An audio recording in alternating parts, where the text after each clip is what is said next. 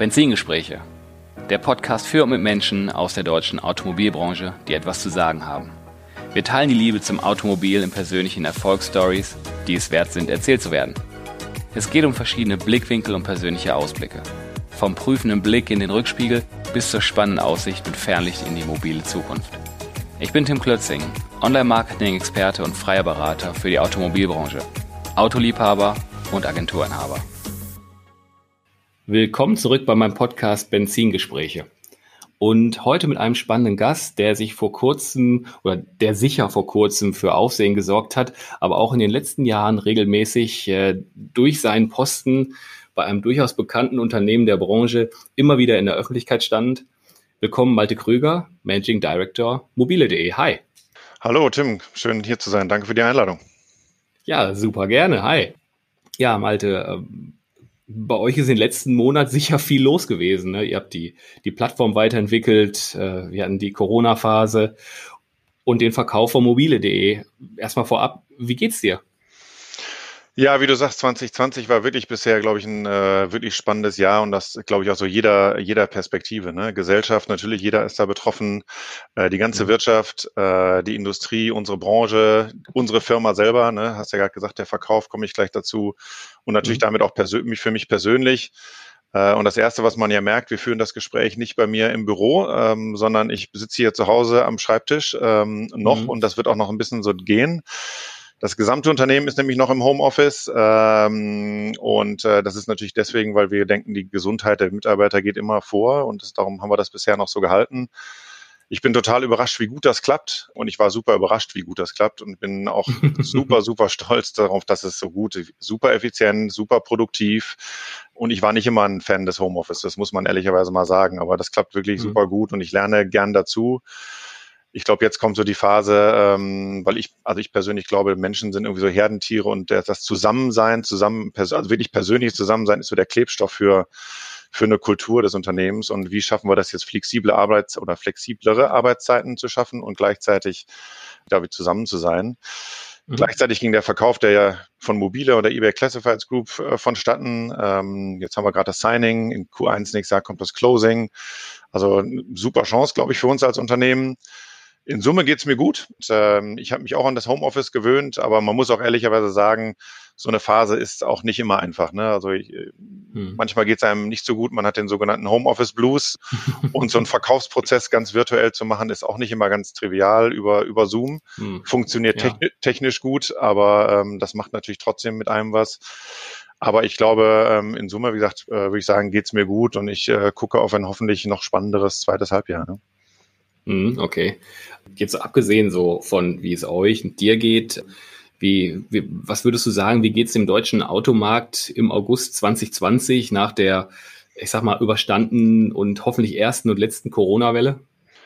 Ja, genau, das ist, glaube ich, das Wichtige, dass es die erste und letzte war. Aber nochmal zurück zu, mhm. zu gucken, natürlich war das, glaube ich, ein wirklich ein extrem schweres zweites Quartal für den Autohandel. Ging dann nicht besonders gut los, schon im Q1, dann der Q2 war noch schwieriger. Wir haben ja auch direkt reagiert, haben so ein großes Soforthilfepaket geschnürt, haben den Händlern geholfen ähm, und haben unsere Kernleistung kostenlos angeboten, neue Produkte gelauncht, ein Wissensnetzwerk gelauncht, haben super Feedback bekommen von den Händlern. Das freut einen ja auch immer. Mhm. Ähm, jetzt so in den letzten sechs bis acht Wochen ehrlicherweise können wir wirklich sagen, die Verkäufer, äh, die Käufer sind zurück. Das ist erstmal toll. Wir haben viel mehr Nachfrage als vor der Krise, äh, sogar als letztes Jahr. Jetzt müssen wir mhm. sie gemeinsam, glaube ich, verwandeln, ja, und gemeinsam äh, in, ins Tor schießen. Und, mhm. und das können wir, glaube ich, nur gemeinsam machen. Ne? Das kann der Handel mit, mit uns gemeinsam machen. Äh, ich nenne es jetzt so ein bisschen, die Aufholjagd hat begonnen. Ob wir es komplett schaffen, das Jahr aufzuholen, das steht natürlich noch ein bisschen anderen Blatt Papier. Was wir gleichzeitig aber auch sehen, dass die Händler doch immer noch vorsichtig sind. Ne? Und du hast ja gesagt, eine erste Welle, hoffentlich ist es die letzte. Aber ich glaube, da es keiner genau weiß, sehen wir schon, mhm. dass die Händler vorsichtig sind, wieder neue Fahrzeuge zuzukaufen, sich auf den Hof zu stellen, damit, mhm. wie wir in Englisch so schön sagen, das Balance Sheet äh, aufzupumpen und Risiko mit zu, äh, mitzunehmen. Und das sehen wir, glaube ich. Und ich glaube, das wird auch noch ein bisschen, bisschen warten. Mhm. Und ich glaube, als letztes noch gesagt, ich, ich glaube schon, dass die Krise uns auch in dieser Branche nochmal gezeigt haben, welche Defizite wir eigentlich haben. Ne? Und das geht von, und ich glaube, das liest man überall, ne? Äh, was, was machen die Kfz-Zulassungsstellen?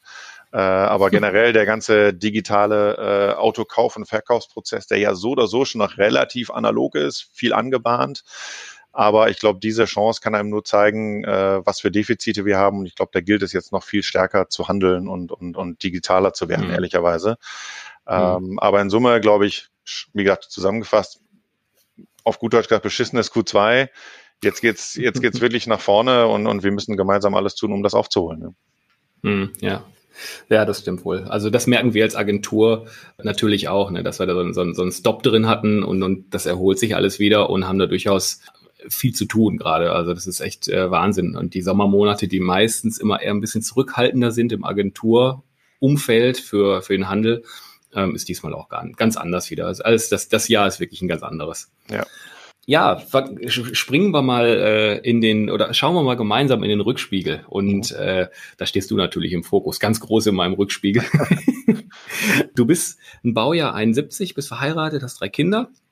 Du lebst in Berlin das sei dir gegönnt. Aber viel wichtiger ist ja, du bist gebürtig aus dem schönen Ruhrpott, aus Essen. Jawohl. Und da haben wir in der Vorbereitung festgestellt, wir sind auch gar nicht weit auseinander groß geworden und äh, diverse Schnittstellen aus der Vergangenheit.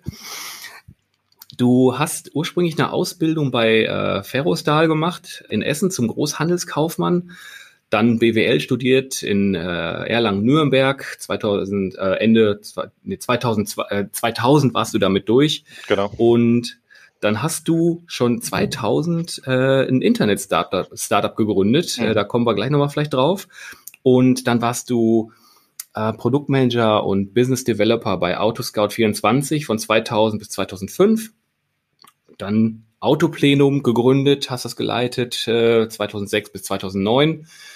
Dann bist du rüber zu mobile.de 2009 und seit 2012 äh, Managing Director bei mobile.de mhm. bis heute. Genau. Das ist so dein, dein Rekord, wenn man so sagt, ne? Absolut, ja, so ist richtig. Ja, genau. Ja, cool. Ähm, was hat dich denn über die Industrie, Ferrostal, und dann über ein Internet-Startup in die Autowelt verschlagen? Was ist denn da passiert? Ja, das, äh, das ist eine gute Frage, aber ich habe, glaube ich, das Privileg, ähm, in zwei Industrien gleichzeitig zu arbeiten. Ich bin, ja in der Autoindustrie und gleichzeitig in der, in der Internetindustrie. Und mhm. ähm, das ist, glaube ich, wie gesagt, ein Riesenprivileg, weil es die zwei, glaube ich, spannendsten Industrien nicht nur heute sind, sondern, sondern irgendwie auch gestern.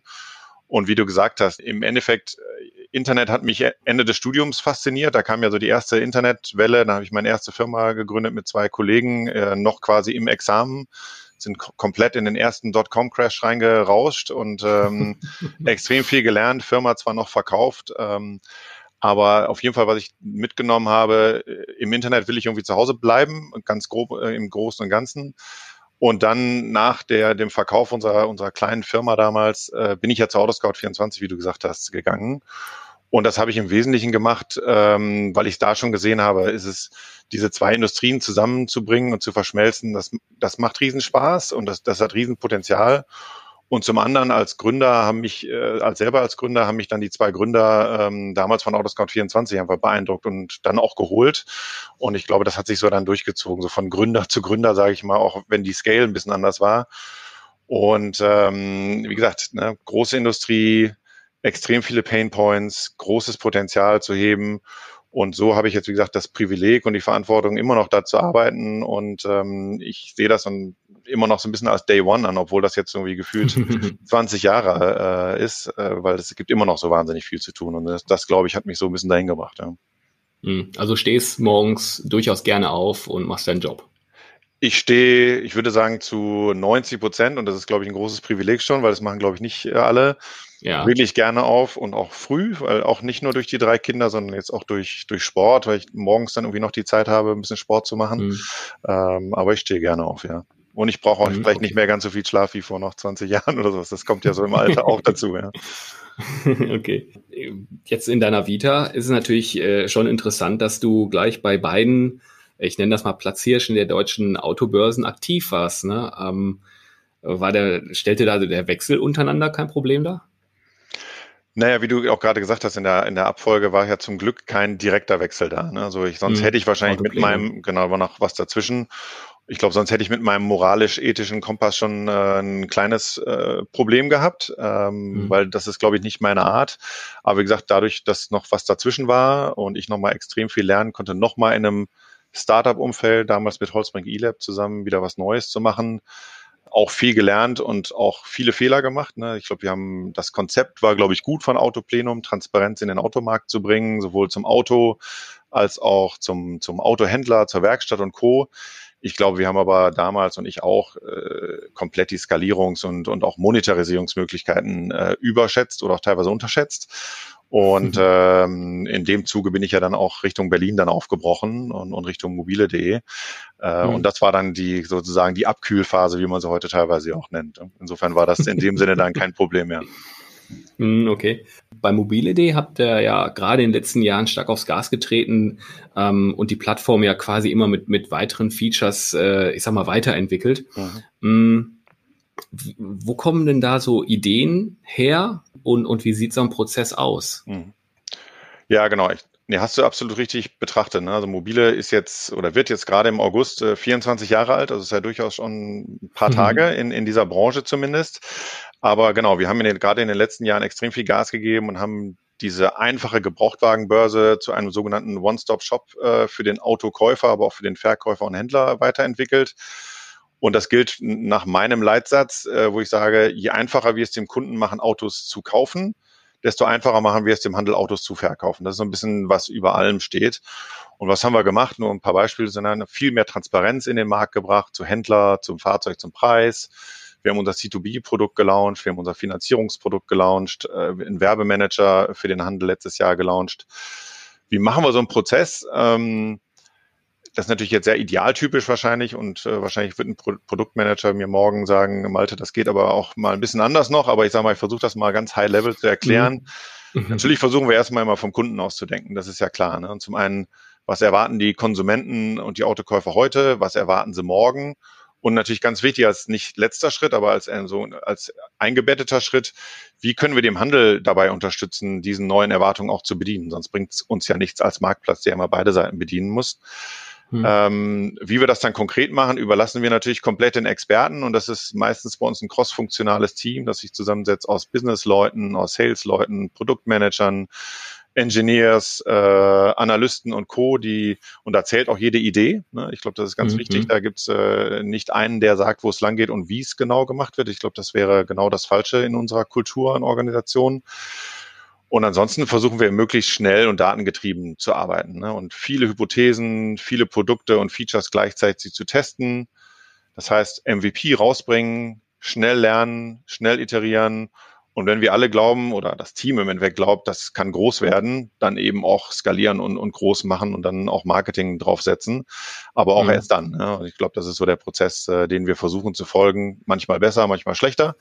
Wir sind, äh, wir versuchen uns als lernende Organisation zu bezeichnen und sind wir in vielen Fällen auch. Mhm, okay. Du, ähm, du bist ja nun insgesamt etwas über 20 Jahre in der, in der digitalen Autobranche in Deutschland unterwegs. Wenn du so ganz objektiv und, und mit Abstand so ein bisschen von oben auf den, auf den deutschen Automarkt blickst, wie hat er sich verändert und, und was waren so die, die stärksten Veränderungen in den letzten 20 Jahren? Hast du, kannst du da, hast du so Peaks? Ja, da gibt es wahrscheinlich ein paar. Ich versuche es aber trotzdem, Autobranche ist ja erstmal groß. Ich versuche es erstmal einzugrenzen, vielleicht so auf das Thema Handel. Di digitale Auto Kaufprozess digitaler Autohandel. Ne? Das ist, glaube ich, genau ja, richtig. Genau. Und sitzen wir hier wahrscheinlich noch ein bisschen länger und, und diskutieren über, über sehr viele spannende Themen. Aber im Endeffekt, wenn ich gucke, wie der Autokauf damals vor so 20 Jahren war und heute, ich glaube, das ist überhaupt nicht vergleichbar. Ne? Also der Prozess ist meiner Ansicht komplett anders mit äh, mit andere Kundenerwartungen. Zum einen zum Thema Transparenz und das haben wir gelernt aus äh, der Buchbranche nächstes Mal digital, ne, da gibt es so einen großen Spieler, äh, aber auch Reisebranche, also das heißt viel Transparenz, hatten wir gerade schon gesagt, zu Preis, zum Anbieter, zum Fahrzeug. Dann natürlich früher gab es äh, vielleicht noch viel Fax. Ne? Und äh, dann kamen irgendwann mal so bei uns 2008, 2009 die Smartphones ähm, und jeder hat so ein Ding ja immer dabei. Das heißt mhm. natürlich auch, das Thema Real-Time Communication ist, glaube ich, extrem wichtig. Ne? Früher war es wahrscheinlich okay, in einer, innerhalb einer Woche mal zu antworten. Heute ist natürlich wichtig, ähm, eigentlich quasi in einer Stunde zu antworten, ne, wenn man wirklich ein, ein Lead bearbeiten will. Mhm. Und ich glaube, das andere ist, glaube ich, auch, wir haben ja viel früher über Glaspaläste gesprochen, wie begeistere ich den Händler, äh, den, den Autokäufer offline in, in deinem mhm. Showroom. Ich glaube, heute muss das genauso auch digital passieren. Ne? Ich glaube, sonst äh, ziehst du die Kunden einfach nicht mehr zu dir in deinen, in deinen Händler rein. Ne? Mhm. Und ähm, natürlich sprechen wir viel natürlich über die Fahrzeugpräferenzen. E-Autos sind überhaupt keine Sonderlinge mehr, sondern das ist irgendwie im Massenmarkt jetzt noch in diesem Jahr noch mehr angekommen. Früher war wahrscheinlich der Geländewagen bei Förstern beliebt, heute ist er auch bei Familien beliebt. Und dann in Summe würde ich sagen, äh, nochmal auch nochmal einen Schritt zurück, ähm, auch zu meinen beiden Stationen. Früher gab's mobile.de und Autoscout24. Ähm, und das waren so die beiden Platzhirsche und sind sie heute auch ja natürlich noch. Aber jetzt gibt's ja für jeden Schritt im Autokaufprozess irgendwie x-fach Player. Ne? Also jeder drängt sich in diesen Markt und in diesen Kuchen rein. Und das macht es natürlich A, wettbewerbsintensiv und ich mag Wettbewerb zum einen. Auf der anderen Seite mhm. macht es natürlich für den Handel auch extrem komplex. Ne? Und da versuchen wir ihnen eben auch zu helfen mit diesem One-Stop-Shop-Gedanken. Aber ich glaube, das mhm. sind so die, die großen Themen. Wenn ich jetzt mal Metathema nochmal dazu nehme, ist für mich natürlich wirklich nochmal äh, das Thema Nachhaltigkeit, das, das überlagert aus meiner Sicht wirklich alles. Und äh, ich glaube, da müssen wir uns als Industrie in Summe mit beschäftigen. Wo geht denn da die Reise hin? Welche Verantwortung haben wir da? Wie wollen wir da auch wieder Vorreiter sein? Äh, alle tun ja so, als ob wir von Tesla überrascht worden wären. Ähm, das kann ich mir irgendwie gar nicht vorstellen. Und ich glaube, es ist sehr viel mit Bewahrertum zu tun und ähm, Not Invented Here Syndrom, auch von mir gern zitiert. Äh, und ich glaube, da müssen wir wieder schneller, mutiger werden, weil sonst, glaube ich, äh, haben wir da in Zukunft äh, nicht viel zu melden, auf gut Deutsch gesagt.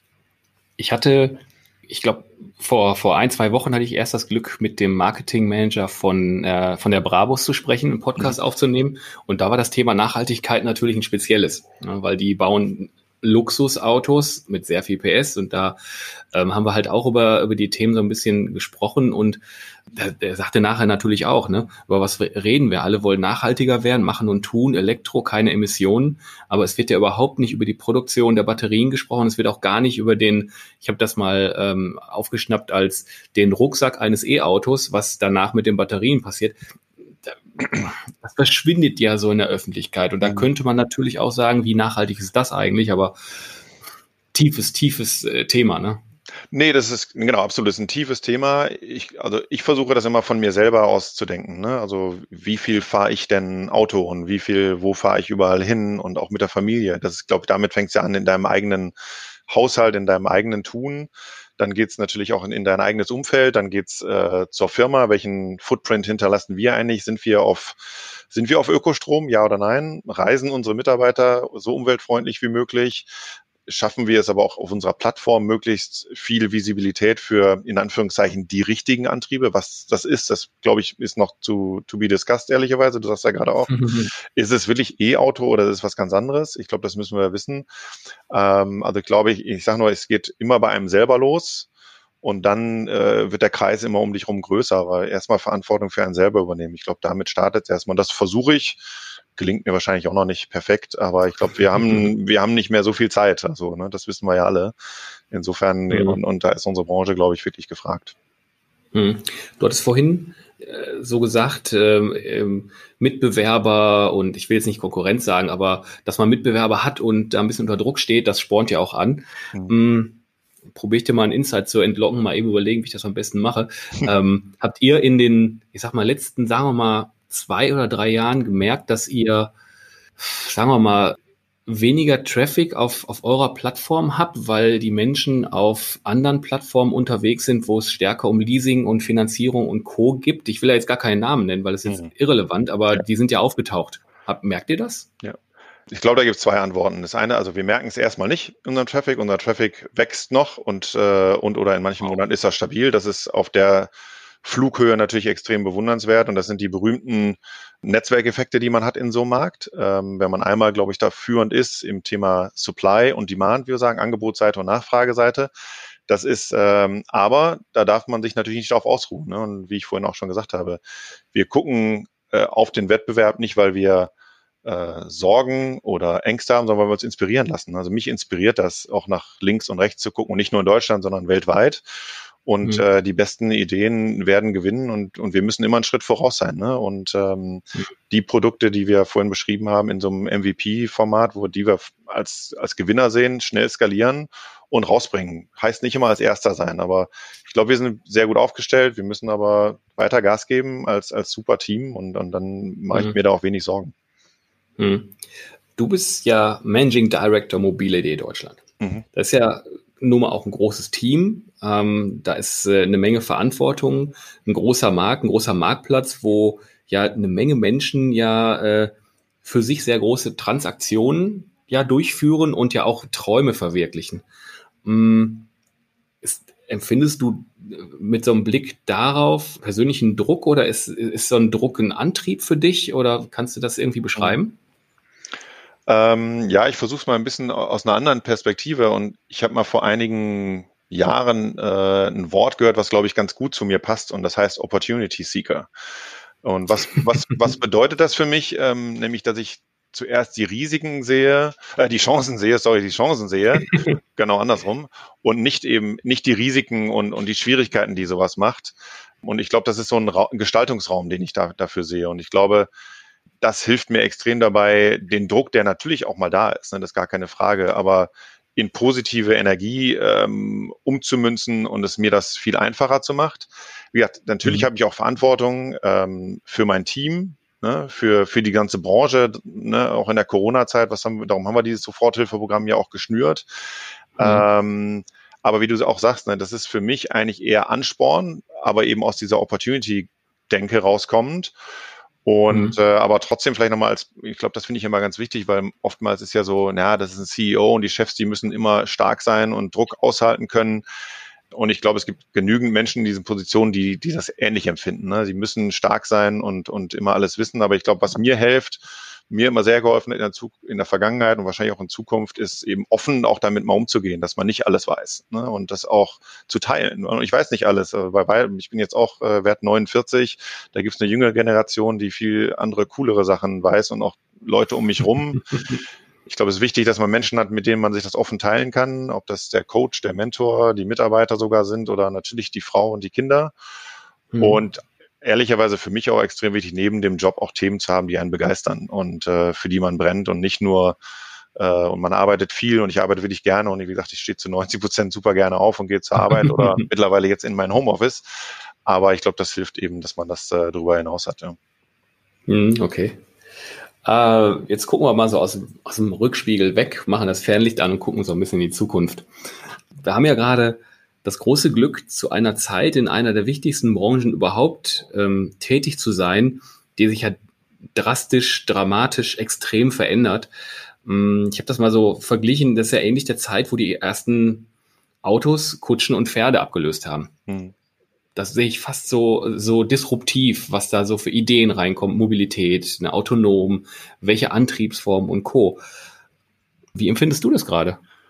Ich glaube, das passt super zu der Frage, die du gerade gestellt hast, zum Thema Opportunity Seeker. Ähm, ah. Weil, äh, genau, also ich, ich persönlich mag Veränderungen, ne? Und ich, ich, ich, ich weiß auch genau, dass manche Leute das nicht so mögen. Ne? Aber ich, ich finde Veränderung gut. Ich bin gerne Teil dieser Reise und aktiver Teil der Reise. Ich möchte, ich bin ungern im Beifahrersitz, sondern ich möchte irgendwie das aktiv, aktiv gestalten und wie gesagt, die Veränderung in der Branche ist dann eben auch ein Riesenansporn für mich. Egal, ob das Thema nachhaltig ist, ob das, ne, das Nachhaltigkeit, das ist das ganz große Thema, äh, wo wir alle, glaube ich, Lösungen finden müssen, auch gemeinsam. Ich glaube, da ist auch das Zauberwort äh, Co-Opetition, wie bei vielen anderen Themen ehrlicherweise auch. Äh, und nicht immer nur gegeneinander, sondern miteinander. Und wir als Marktführer, als Mobile müssen eben da auch mitgestalten. Ne? Und das sind wir unseren Kunden äh, schuldig, unseren Partnern schuldig, der Gesellschaft, unseren Shareholdern. Und was, was mir da eben hilft, ist so eine ganz klare Purpose oder eine ganz klare Vision, die wir haben. Eine eindeutige und widerspruchsfreie Strategie, das ist aus meiner Sicht super wichtig. Und dann natürlich eine Organisation und Mitarbeiter und Teams, die ständig lernen wollen und, und hungrig danach sind. Und dann ist, glaube ich, Veränderung spannend. Und wenn man da Lust zu hat, dann ist man äh, bei mobile.de mit Sicherheit äh, total am richtigen Fleck. Ja. okay. Ich muss mal eben einmal switchen, weil eigentlich, da muss ich mal, ah nee, bleiben wir mal hier in meinem, in meinem kleinen Skript, was ich ja, ja. vorbereitet habe. Welchen, welchen Einfluss wird denn die sich verändernde Mobilität und die Digitalisierung auf das Geschäftsmodell eines Autohändlers haben? Jetzt mal so ein bisschen Wegblick, äh, den, mhm. den Blick weg von, von, von deinem Unternehmen ja. ähm, so auf den auf so einen Autohändler in Deutschland. Ja, Genau, also der Autohandel und der, der digitale Autokaufprozess, der hat sich natürlich extrem weiterentwickelt. Ähm, die vergangenen 20 Jahre haben wir gesprochen, extrem viel passiert. Ich glaube, in den nächsten 20 Jahren, ehrlicherweise, passiert noch mehr und noch schneller. Und wie gesagt, wir haben über den Vereinfachung des Autokaufs gesprochen. Ich glaube, der Händler muss noch viel stärker in digital, digitale Kanäle, Konzepte, Tools, aber auch Mitarbeiter investieren, ne? weil ich glaube, mal ganz plakativ gesagt, alleine Glaspaläste am Stadtrand äh, werden es ja nicht mehr tun. Ne? Ich glaube, da sind wir uns alle irgendwie einig. Und trotzdem machen wir das noch zum Teil. Ne? Also diese alten Konzepte rausholen. Und wenn man jetzt die digitale Customer Journey oder den Autokaufprozess mal als Journey so zeichnet, da ist ja noch immer noch extrem viel Pain, auf gut Deutsch gesagt. Ne? Und es gibt so eine schöne Studie von Roland Berger und jeder, der mich irgendwie schon mal auf einer auf dem Podium gehört hat, der hat mich das zitieren hören ein Prozent der Leute sagen, der Autokaufprozess ist ein super Prozess. Also das heißt ja eigentlich keiner, ne? Äh, ist, ist, irgendwie, mhm. irgendwie, ist irgendwie zufrieden. Und also wie gesagt, A, diese Investitionsbereitschaft und dieser Mut in diese neuen Konzepte und das wirklich auch end-to-end -end mal zu machen. Gleichzeitig auch, äh, und das hatten wir gerade schon kurz angedeutet, das alleine zu schaffen wird für den Handel, glaube ich, extrem schwierig, ähm, sondern das in einer, in einer neuen Art der Co-Opetition und mit den Partnern, die einem wirklich helfen für jeden Schritt in dieser Customer Journey. Ich glaube, das, das muss man mutiger angehen. Und da gibt es natürlich Mobilitätsfragen, die gelöst werden müssen. Äh, und die ist anders für Menschen in den größeren Städten, die wahrscheinlich viel flexibler sind. Aber wir wissen beide wahrscheinlich auch, 80 Prozent der Deutschen wohnen ja nicht in großen Städten wie Essen oder Berlin, sondern die wohnen mhm. auf dem Land und die brauchen ganz andere Lösungen wieder. Und da muss der Handel auch drauf reagieren. Ne? Ähm, ich glaube, in Summe äh, ist das eben auch zum Thema Veränderung. Das wird in den nächsten 20 Jahren noch viel spannender und, und wir können das gemeinsam, glaube ich, ähm, super wuppen. Ja, hm. ja das, ähm, wir haben ja extrem viel direkten Kontakt. Unsere Kunden sind Autohändler, also so in der Agentur zum ja, 100 Prozent ist jetzt übertrieben, aber sehr hohen Prozentsatz. Und da haben wir natürlich aber auch das, früher haben wir immer gesagt, das Ohr auf dem Boden äh, ja. am Puls der Zeit.